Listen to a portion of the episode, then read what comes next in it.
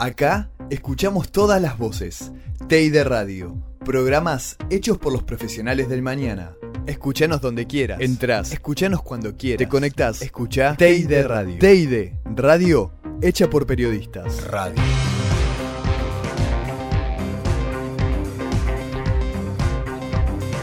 Perdón, estamos hablando mucho entre nosotros. No queremos aburrirte. Por eso, quédate, que en Varie 3 vas a escuchar nuevas voces. Se viene la entrevista del día. Bueno, y ahora sí lo tenemos con nosotros y nosotras a Julio Bárbaro, analista político y precandidato a diputado en Cava. Le queremos primero agradecer por estar esta noche con, nosotros y nosotras. Eh, ¿Cómo estás, Julio? Bueno, Julio, eh, vamos a arrancar con las preguntas. La verdad que te queremos preguntar un montón de cosas, eh, pero bueno, sabemos que tu tiempo vale, así que bueno, vamos a arrancar directamente con las preguntas. Bueno, sos precandidato a diputado por el Partido Federal en Capital. Queremos saber primero qué expectativas tenés para las elecciones de medio término. Personales ninguna, pero política, yo creo que las elecciones no convocan a la esperanza que la Argentina carece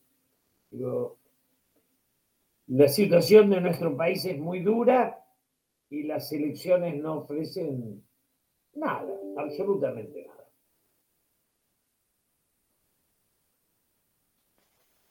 Hola Julio, buenas noches.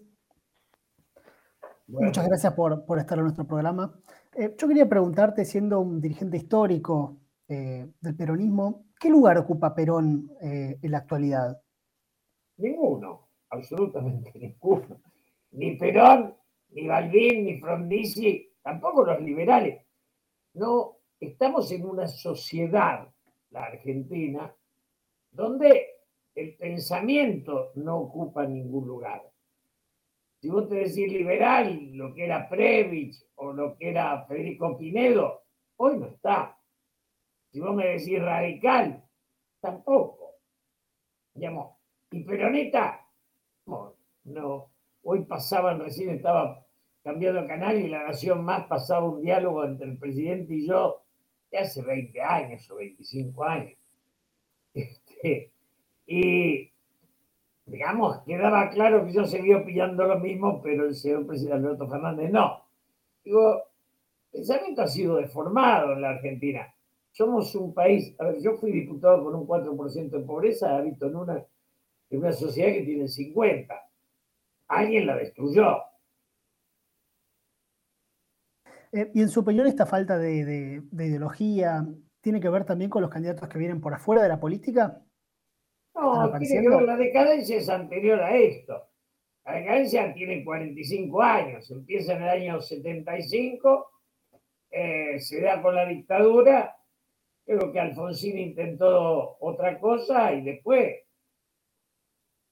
fue yo digo siempre, la Argentina creció de los años 30 al 75 con liberales, peronistas, radicales, frondicistas y hasta golpistas. Creció hasta el 75. Y la Argentina cae del 76 hasta hoy con peronistas, radicales, liberales y conservadores. el crecimiento tenía todas las ideologías y la decadencia también. Nuestra columnista de política, Franca Cornetti, quería hacerle una pregunta. Sí, Julio, le quería preguntar, si usted tuviera que elegir una virtud y un defecto del gobierno eh, que está gestionando Alberto Fernández, ¿cuáles serían esas virtudes y esos defectos? Virtud creo que hasta el momento es un gobierno democrático. Defecto es que no saben dónde van. Ahora, el gobierno anterior tampoco sabía dónde iba. Yo a mi edad he sido muy amigo de Alberto, pero muy amigo. Bueno, lo que hoy subían era un diálogo entre televisión televisión, y lo he sido también de Mauricio Magni. Han ido fracasando uno tras otro. Si vos te pones a mirar a candidatos como el Pepe Mujica o Lula o Evo Morales, vos encontrás gente progresista en serio, progresista. digamos, transformadora, que mejoró sus países. En Argentina lo empeoraron todo.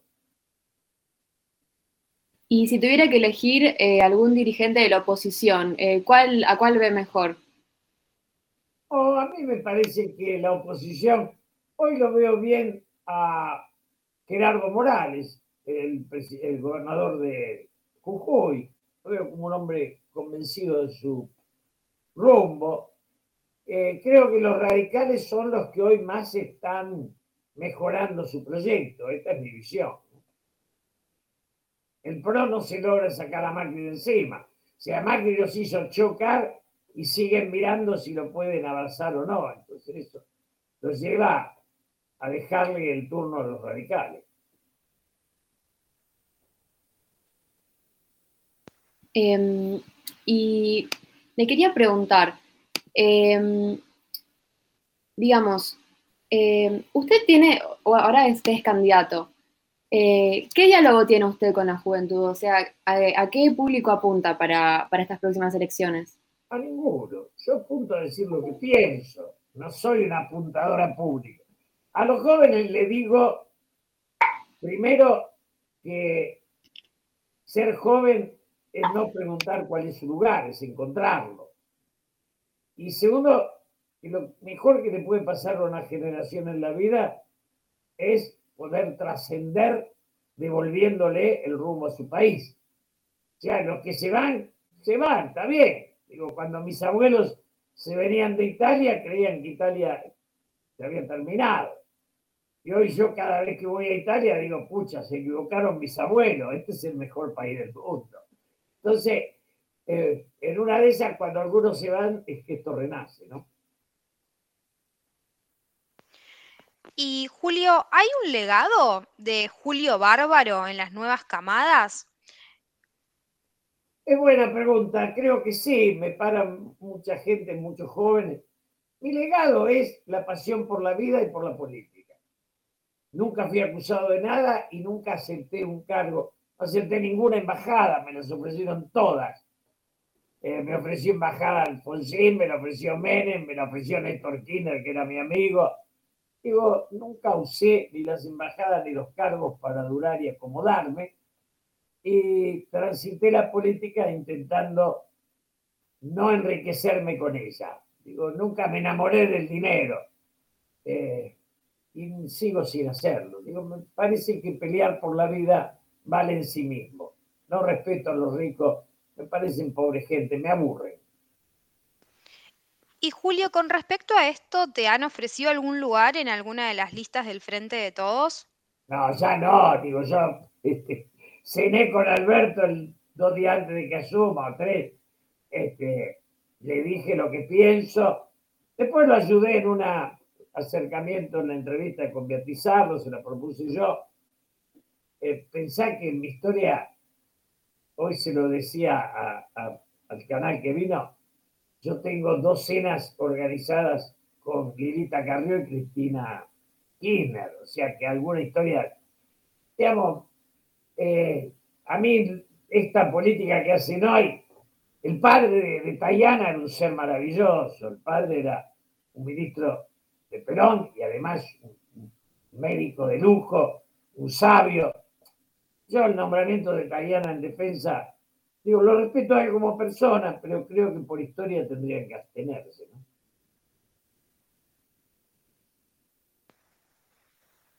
Bueno, y queremos saber qué, mm, qué hace Julio cuando no estás trabajando.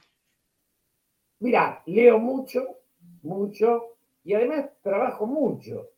Eh, escribo, escribo hace muchos años eh, bueno, en Infobae los domingos, a veces en Clarín, a veces en Nación, a veces según se me ocurra.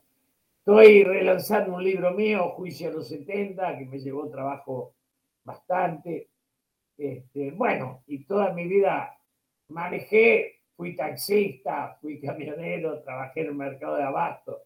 Y ahora la vista me impide un poco salir a la calle en mi viejo coche. Pero bueno, este, hago de todo. Soy de las personas que no se aburren de la vida, están enamoradas de la vida. Cocino, le he cocinado a Mauricio Macri y a Cristina Kirchner. con eso te doy una idea de que cocino, ¿no? Este, por lo menos he llegado a, ese nivel de, cocinero. Eh, he transitado la vida con ganas y estoy muy dolido de cómo terminó la sociedad. Bueno, tenemos a nuestra columnista María también que eh, te quiere hacer una pregunta. Hola Julio, ¿cómo estás? Bien, bien. ¿Qué le dirías a los jóvenes que aún, sin nombrar partido, ¿no? Que voten sin haber definido, eh, eh, a los que no están definidos, ¿qué le dirías? Es importante la pregunta, María, que en la vida hay que ponerle pasión a lo que nos convoca a todos, a lo político. La política se ha degradado en la Argentina, pero, digamos, la prostitución no mató al amor y la degradación de los políticos no mata a la política. La Alemania de Hitler dio a Merkel y ese salto es de una historia y la Inglaterra de Churchill dio a este pobre idiota que tienen hoy, que es Boris Johnson. hay corsi y ricorsi de la historia. La historia no es una sola. Estamos mal, muy mal. Estamos, digamos, cuando uno se compara con Uruguay, con Brasil, con Bolivia, uno siente que estamos en decadencia. Así que yo le diría a los jóvenes, háganse cargo de devolverle el rumbo a la sociedad. Lo mejor que le puede pasar a un joven es tener un destino colectivo. Lo demás son detalles.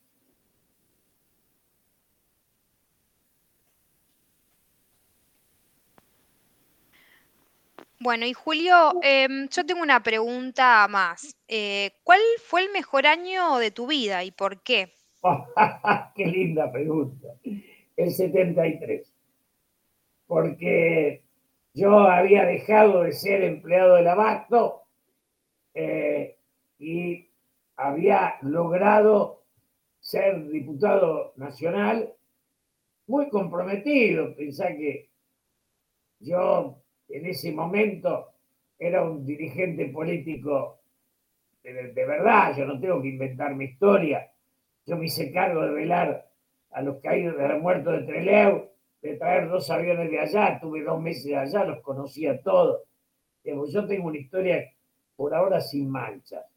No soy ni Zaffaroni, que era, fue de la dictadura cuando yo estaba exiliado y secuestrado, ni Berbisky, que inventa historia y es un revolucionario que nunca fue preso. Yo la verdad las pasé todas, las viví y en ese año encontré una Argentina que salía, vi lo que era peor, pude dialogar con él en su último cumpleaños. Después viví una gran alegría cuando el Papa Bergoglio, el cardenal Bergoglio fue papa, pensá que yo fui en un tiempo intermediario entre el cardenal Bergoglio y Néstor Kirchner. Después fui intermediario entre el Papa y Mauricio Macri. Digo, pero el 73 es el año de la esperanza que lo van a destruir los idiotas estos que dicen que iban a hacer la revolución, esto de la guerrilla, que es triste, pero nunca hicieron autocrítica. La guerrilla en serio es Pepe Mujica, que los tupamaros tenían talento y supieron revisar su vida. Yo de acá, nada. Te digo que los conozco, pero los conozco, conozco, ¿no? Que me contaron cómo era. He sido parte de esa historia, nunca asumí la violencia, pero tampoco nunca fui delator a ellos. Eh, por eso me secuestraron, por eso tengo exilio, por eso mi hija nació en España. Pero el 73 fue el año más feliz porque mi generación tenía un sueño que era la vuelta de Perón y lo logramos. Después Perón se nos muere y después que se muere Perón queda todo esto que estamos.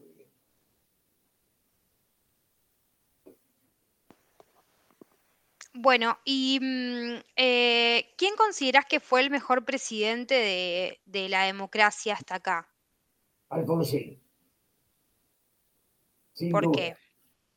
porque fue el último que intentó impedir que el poder económico se quedara con la Argentina. Con todo lo mal que lo había dejado Martínez de Oque. Pensá que Isabel cae con 4% de pobreza y 6 mil millones de dólares de deuda. Martínez de Oz, sin hacer una obra, va a dejar 48 mil millones de dólares de deuda. Alfonsín pelea, pierde la pulseada, se equivoca el sindicalismo, se equivoca el peronismo, y después viene Menem y le regala el Estado a los intereses privados. Y de Menem para acá todo es miseria y dolor. En nombre del peronismo se traicionó la esencia del peronismo, que inventando esta cosa de que el Estado es mal administrador, dámelo a mí. Eso sabe cómo se llama robo. Cuando un señor te para por la calle y te pone una pistola en la cabeza, te dice, dame tus cosas, está privatizando. La ruta las hizo el país, la casilla la ponía un privado. La electricidad la hizo el país, la administraba un privado. Y claro, eso es corrupción y eso nos trajo esta miseria de hoy. Bueno, Julio, no te queremos retener más tiempo. La verdad es que estamos muy agradecidos de que hoy estés acá. Eh, tenemos muchísimas preguntas más, pero bueno, no te queremos robar más tiempo. Te agradecemos mucho, Julio, por estar acá. Gracias, un beso grande a María. Chao, suerte. Un beso. Chao, chao. Acá escuchamos todas las voces. de Radio. Programas hechos por los profesionales del mañana. Escuchanos donde quieras. Entrás. Escuchanos cuando quieras. Te conectás. Escucha de Radio. de Radio hecha por periodistas. Radio.